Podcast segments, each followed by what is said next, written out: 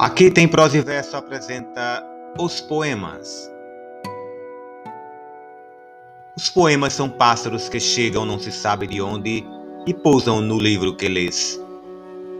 Quando fechas o livro, eles alçam voo como de um alçapão. Eles não têm pouso nem porto, alimentam-se um instante em cada par de mãos e partem. E olhas então essas tuas mãos vazias no maravilhado espanto de saberes que o alimento deles já estava em ti.